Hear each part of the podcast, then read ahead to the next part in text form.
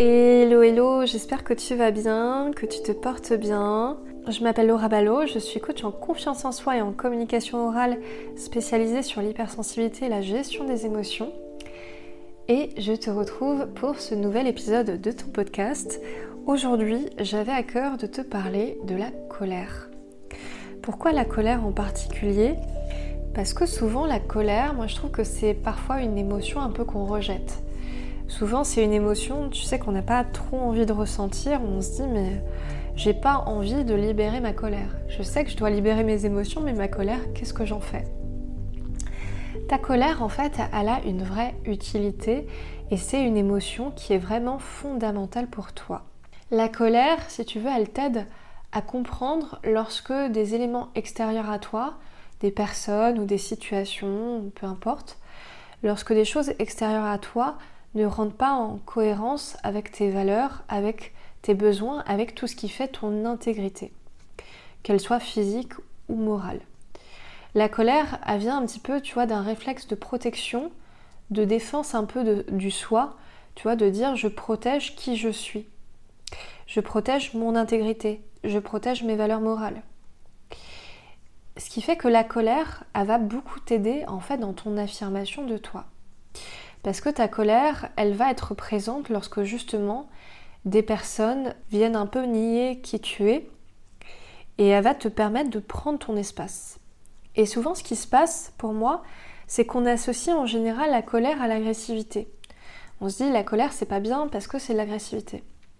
Sauf que l'agressivité pour moi c'est une des formes de la colère, ce n'est pas la seule. D'ailleurs, la passivité aussi c'est une forme de colère c'est lorsque je ressens cette colère, ou parfois même que je la ressens pas encore, et que je n'ose pas justement poser mes limites. J'ai un comportement qui ne me convient pas, je sais pas, l'autre par exemple vient m'insulter euh, pour X ou Y raison, et j'ose pas justement exprimer mon émotion, j'ose pas poser clairement mes limites. À ce moment-là, je vais rentrer, si tu veux, dans la passivité. C'est que je vais pas oser dire non, et euh, je vais nier un petit peu qui je suis, soit par manque d'énergie, soit parce que j'ai peur du conflit, il y a différentes raisons à ça. Mais ça pour conséquence que je m'efface un peu alors que le comportement que j'ai en face de moi me correspond absolument pas. Au fur et à mesure, ce qui se passe lorsque justement je reste dans la passivité et que ma colère bah, va quand même grandir au fond de moi, c'est que je risque de tomber dans les comportements, tu sais, un petit peu passif-agressif, où je reste passif et tout d'un coup je deviens agressif. La deuxième forme de la colère, ça va être aussi directement l'agressivité. C'est-à-dire euh, quelqu'un par exemple fait quelque chose qui ne me correspond pas et à ce moment-là je suis directement agressif. Et cette agressivité à la fois nie mon identité et a nie aussi celle de l'autre finalement. Je nie mes propres limites, mes valeurs, etc. pour être agressif et je vais aussi nier celle de la personne en face de moi.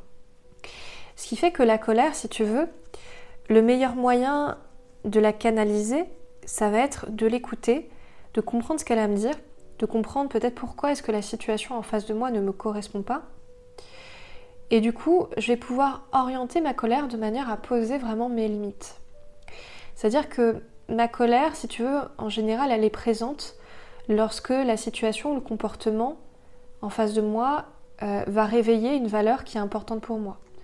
On va jamais s'énerver pour des trucs qui sont pas importants pour nous ou qui viennent pas toucher des blessures ou des choses euh, qu'on a au fond de nous. Et du coup, c'est très intéressant de savoir pourquoi cette colère elle est présente, parce que cette colère, elle vient aussi m'apprendre sur moi-même. Elle vient un petit peu me dire aussi qui je suis dans mon intégrité, qu'elle soit physique ou morale. Ma colère, elle m'aide à mieux connaître mes valeurs, à mieux connaître en fait ce qui est important pour moi. Et ce qui fait que quand j'écoute cette colère-là, le plus tôt je vais mettre justement mes limites à un comportement qui ne me convient pas, et mieux je vais réussir aussi à respecter mon intégrité. En fait, je ne suis pas responsable du comportement de l'autre, c'est quelque chose qui appartient à la personne qui est en face de moi. Si demain il y a quelqu'un qui vient m'insulter dans la rue sans raison, euh, sans que j'ai rien fait, je ne suis pas responsable de son comportement, c'est pas quelque chose qui m'appartient à moi. Euh, mais par contre, je suis responsable de mettre ou pas mes limites. Je suis responsable de dire, ok, le comportement que tu as là, moi, ne me convient pas. Et ça notamment, alors bon, si c'est quelqu'un dans la rue, à la, la voilà. Euh, mais si c'est un ami, par exemple, qui régulièrement euh, arrive en retard, par exemple, et que vous, ça vous agace profondément, et que euh, vous ressentez une forte colère par rapport à ça, pour X ou Y raison, ça peut valoir le coup, justement, d'en parler avec cette personne-là, sans agressivité, sans être non plus dans le jugement, mais simplement en disant, bah écoute, le comportement là que, que tu as, moi, ça, ça ne convient pas à mes valeurs. C'est pas, ça ne me correspond pas. Et c'est un droit également qu'on a. On n'est pas responsable du comportement de l'autre, mais je suis responsable de la réaction que j'adopte au comportement de l'autre. Et d'ailleurs, peut-être que cette personne, ça va même lui rendre service. Parce qu'au final, la personne par exemple qui est tout le temps en retard, peut-être qu'elle est aussi en retard à son travail, peut-être que personne ne lui a jamais rien dit, et que justement, bah, ça va aussi lui rendre service d'être encouragé à faire des efforts là-dessus et d'être amené à, transformer ce mode de fonctionnement aussi chez elle en comprenant quel impact est-ce que ça a sur l'autre.